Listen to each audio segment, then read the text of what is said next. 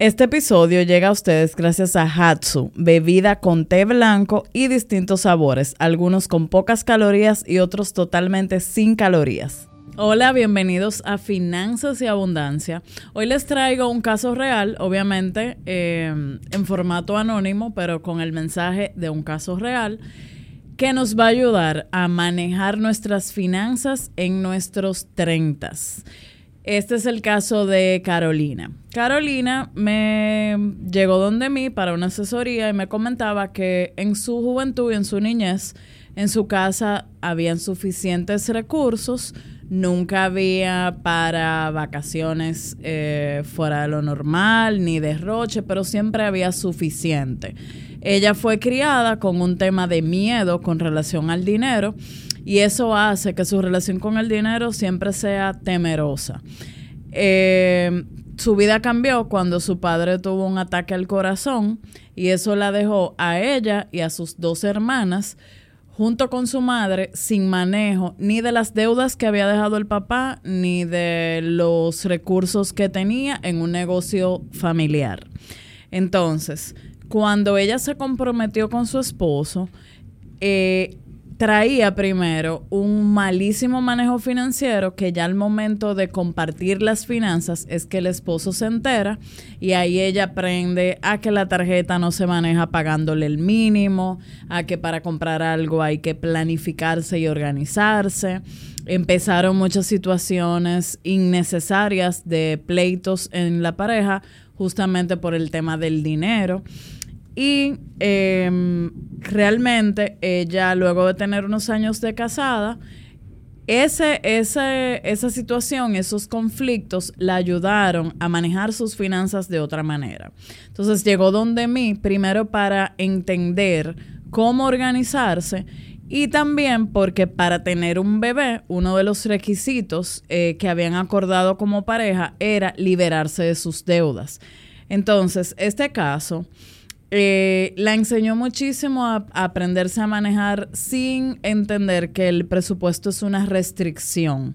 Empezó a cambiar ese esquema de escasez por abundancia y empezó a poder comprarse cosas, a regalar sin ese sentimiento de que le estaba robando a los fondos de la familia.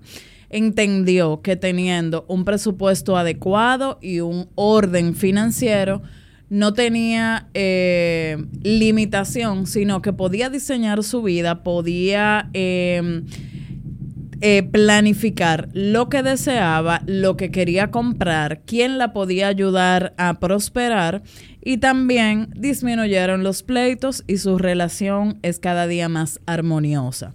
Entonces, en base a ese ejemplo, les traigo cómo deberíamos manejar nuestras finanzas ya a los 30. Lo primero es que ya viene un momento de entender que más propósito en nuestra vida, en ese momento de la vida ya deberíamos tener claro para qué estamos vivos. O sea, ya deberíamos eh, tener claro una misión. Aunque no hay un límite, yo misma emprendí todo lo que hago hoy, eh, muy lejos del, casi al final de mis 30 y, pero sí es importante que tú identifiques en qué te vas a preparar, qué vas a perfeccionar, eh, definas ese concepto de dinero para ti, de libertad, de cosas que te gustan y de cosas en las que puedes aportar, porque literalmente son tus mejores años. Entonces, diferentes edades traen diferentes retos. Cuando en tus 30 tú organizas tus finanzas, eh, disminuye un sentido de urgencia que no pasa a los 40. A los 40 ya es vida o muerte el tú tener las finanzas organizadas, ya es una consecuencia de lo que hiciste a los 30. Entonces, lo primero que tienes que hacer durante los 30 años y toda la vida es establecer metas tanto a corto como a largo plazo. No es lo mismo tú pensar en cosas específicas que quieres lograr de aquí a diciembre, el próximo trimestre, em, planes, cosas, eh, cómo vas a invertir en tu educación. Es como diseñar esa ruta de vida y cómo tus finanzas la van a ir apoyando. También empieza el momento de pensar en ahorro para la jubilación, en tener un plan para tu retiro, porque mientras más joven, ese plan va a ser menos pesado y te va a garantizar que ese retiro incluso puedas hacerlo temprano si empiezas cuanto antes. Establece un presupuesto personal. Entender que no es justamente restricción, que tener un presupuesto es tu mejor aliado para direccionar el dinero y todos los recursos que te toque manejar. Es em, ese presupuesto implica que también vayas teniendo un control de todos tus gastos. Es asombroso la cantidad de personas que desconoce dónde se fue tu dinero. Es vital que hagamos un flujo de efectivo, así como cualquier empresa tiene eh, conciencia de ese cash flow, de lo que entra y de lo que sale, tú tienes que ser capaz de identificar durante todo el mes cuánto dinero fuiste capaz de manejar, cuánto recibes fijo, cuánto recibes por variables eh, no controlables, pero sí tener un promedio y un estimado y sobre todo tener conciencia de cada renglón que vayas recibiendo dinero, porque lo que no se conoce no se puede mejorar y no puedes establecer mejorar un renglón si no lo vas cuantificando. El punto número tres, aprender a superar tus deudas. Una persona que está endeudada es una persona que está, yo digo que mm, en restricción, o sea, es presa de unas cuotas, es presa de que parte de su dinero ya está comprometido por algo que ya pasó. Entonces, para trabajar las deudas, primero hay que trabajar las causas, también hay que hacer un plan donde tú decidas si vas a, atacar la deuda más costosa, entender cuánto te cuesta cada deuda o si puedes consolidar y disminuir ese costo financiero. Entonces, esa parte de deuda en todo el mi canal, aprovecha ahora y te puedes suscribir. Vas a encontrar episodios donde hablamos solamente del tema de deudas y también en mi página web Sara Espradel M vas a encontrar recursos para que siempre te puedas capacitar, tomar talleres, asesorías para que la puedas enfrentar y salir de ellas de una vez por todas. En mi caso personal, eh, en mis 30, gran parte de ellos me tomó enfrentar un tema de deudas que en un momento superó los 5 millones de pesos o 100 mil dólares. Y realmente eh, creo que fue un proceso que me dio muchas lecciones porque me permite hoy guiarles desde la posición de, del fracaso vivido, pero también es algo que si hubiera podido evitar, lo evitaría.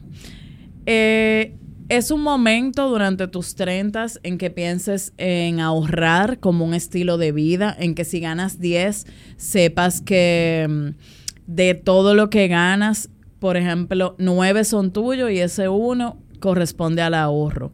Dicho de otra manera, del 100% de lo que recibes, un 10% deberías dedicarlo como algo sagrado estrictamente para tu ahorro.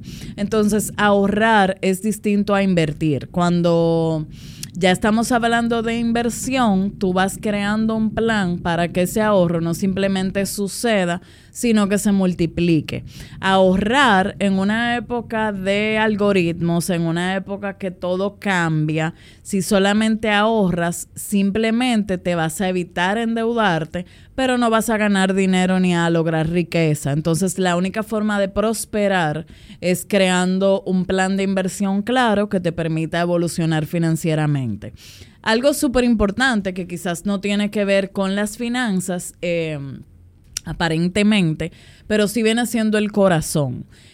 Cuida de a esta edad no compararte. En países latinos y muy puntualmente República Dominicana, es eh, impresionante la cantidad de personas que a los 30 entiende que ya tiene que estar casado, tener tres hijos. Si tú no tienes eh, eso que quizás tus amigos ya van teniendo o logrando en la vida, te vas generando una presión o vas tomando la presión que la sociedad te exige.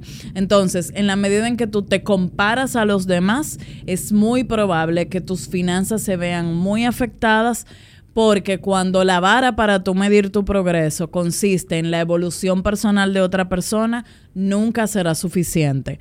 Siempre para tú poder avanzar financieramente tienes que pensar en ti versus tú. Tú en este momento, verano 2023 versus verano 2022, ¿qué has logrado? ¿Qué puedes mejorar? ¿Dónde te puedes ubicar? Y qué puedes pulir para que el verano 2024 tu futuro sea distinto. Eso sí funciona, porque eso es algo que va a implicar que trabajes contigo y también que le des menos peso al que dirán. Es muy difícil tú medirte con una aparente riqueza de otra persona y no necesariamente sabes qué tan endeudado está esa persona, qué falta de calidad de vida tiene esa persona, porque el punto no es tener más dinero en una cuenta si tú no tienes calidad de vida, si pierdes el cabello, si pierdes la paz, si no puedes disfrutar de tus seres queridos. O sea, este es un momento vital para construir esa vida futura. Em, también es algo que no se le presta mucha atención, tiene que ver con blindar tus finanzas. Para blindar tus finanzas, primero tienes que tener un fondo de emergencia realmente útil, tienes que tener una póliza de seguro que te permita cuidar tu patrimonio.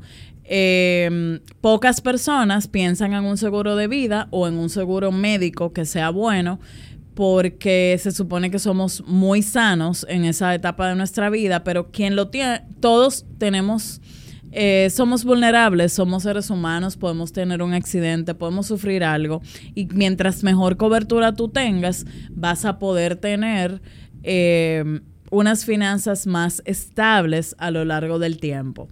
Entonces, quizás por último, eh, deberíamos hablar de una planificación patrimonial. ¿Qué es esto?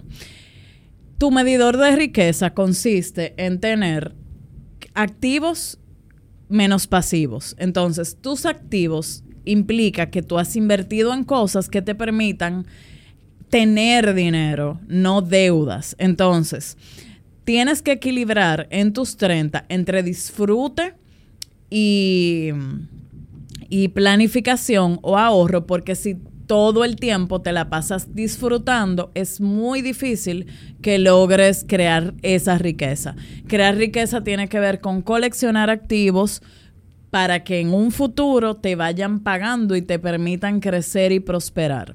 Establece tus metas, ahorra, busca métodos para que ese ahorro suceda y lo respetes tú y créeme que vas a tener una vida más en paz y una vida eh, eh, literalmente más en abundancia. Seguimos avanzando, comparte este video con cualquier persona que le pudiera ser útil y recuerda suscribirte al canal. Gracias a Hatsu por patrocinar este episodio.